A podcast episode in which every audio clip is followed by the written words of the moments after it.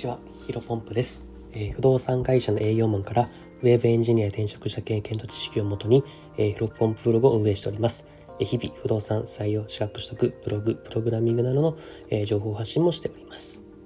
早速、本題ですね。えっ、と、資格の独学に向いていない人の特徴です。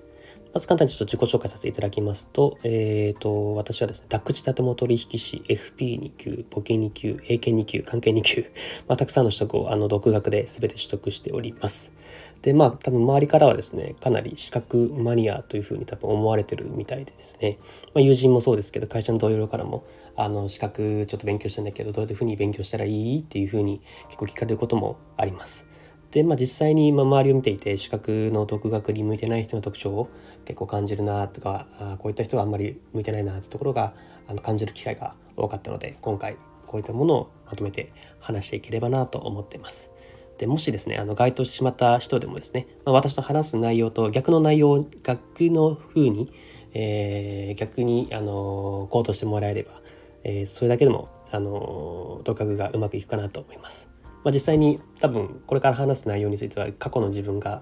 過去の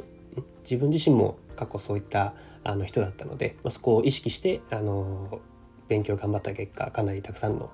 あの資格を取得できたのであのぜひ実践してもらえばなと思います。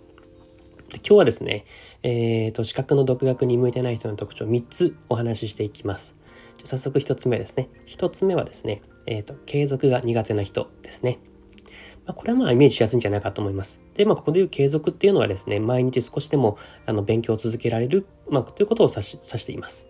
で、まあ、例えばどんなに仕事で使っていよいようが、まあ、飲み会で遅くなろうが、まあ、休日に友人とか恋人や家族とかお出かけしようが、毎日少しでも勉強することは、あの、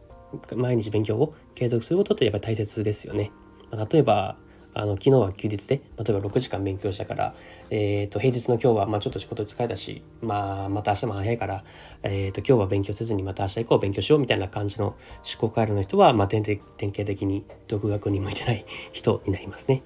まあ、それだったらまあ例えば休日に5時間平日に1時間の方が、まあ、全然100倍ぐらいマシです。で独学に向いてる人の特徴っていうのはですね勉強するっていう行動自体を、まあ、習慣に取り入れることが非常にうまくてですねうんなんだろう勉強ししたいかしたくないかみたいなするかしないかのなんかモチベーションの話じゃなくてですねやっぱりここは仕組みで解決した方がいいかなと思ってますね。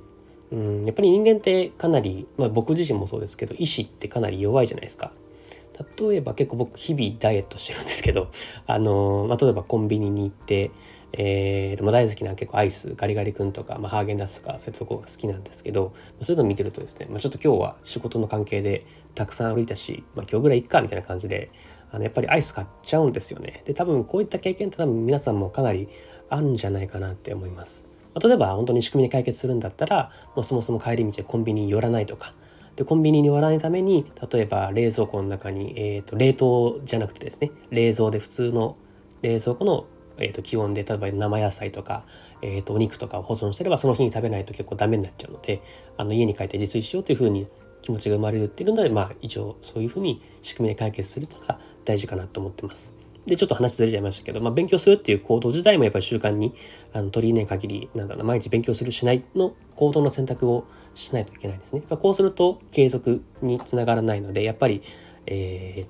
と行動、えー、っと勉強をするっていう、まあ、行動というのを、えー習慣化させた方が一番いいかなと思います。2つ目はですねあの諦めが早すぎる人ですね、まあ、これもなんとなくやっぱイメージできますよね。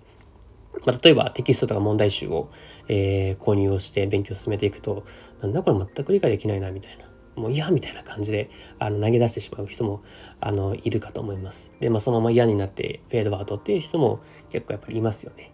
でやっぱりまああのここら辺はなんだろうな継続することがやっぱり大事でやっぱり1週間2週間ぐらいはやっていかないとあの見えてこないですしそれで例えばなんか1週間2週間で分からなくてもまあ当然なんですよ。で1週間2週間で分かるんだったら誰でも資格合格できるじゃないですか。で世の中には例えばその勉強資格のスクールとかえー、と家庭教師とかそういった誰人が人に教えるっていう、まあ、ビジネスがセールしてるしているのでそこに結構需要があるわけですね。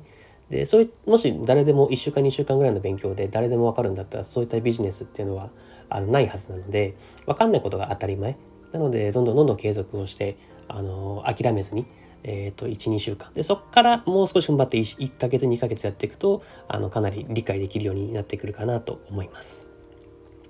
で3つ目はですねあの周りの意見を聞きすぎる人これも結構独学に向いてないですね。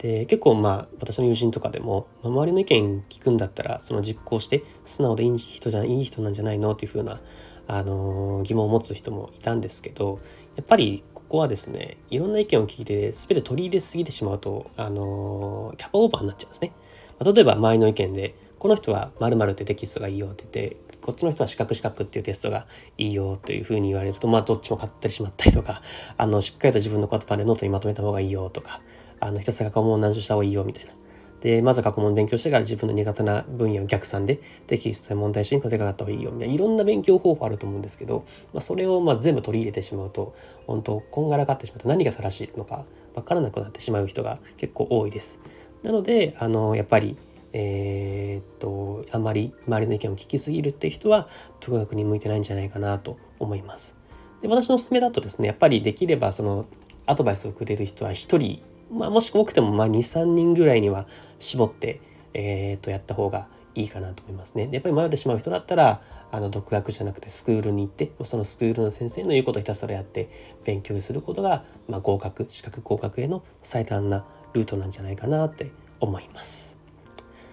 ちょっとあの駆け足になりましたがこちらで以上です。まあ、いかがだったでしょうかね。あのまあ、皆さんにとっても少しでも役に立つ情報であれば嬉しいです。でちなみに今回のお話はですね私のヒロポンプログで、えーと、資格に向いてない人の特徴もう2つあの挙げておりますので合計5つですね書いておりますので是非気になる方はあの概要欄の方にあの URL 載せておきますのでチェックしていただければと思います。じゃ今日もですね新しい時代をコツコツと歩んでいきましょう。失礼いたします。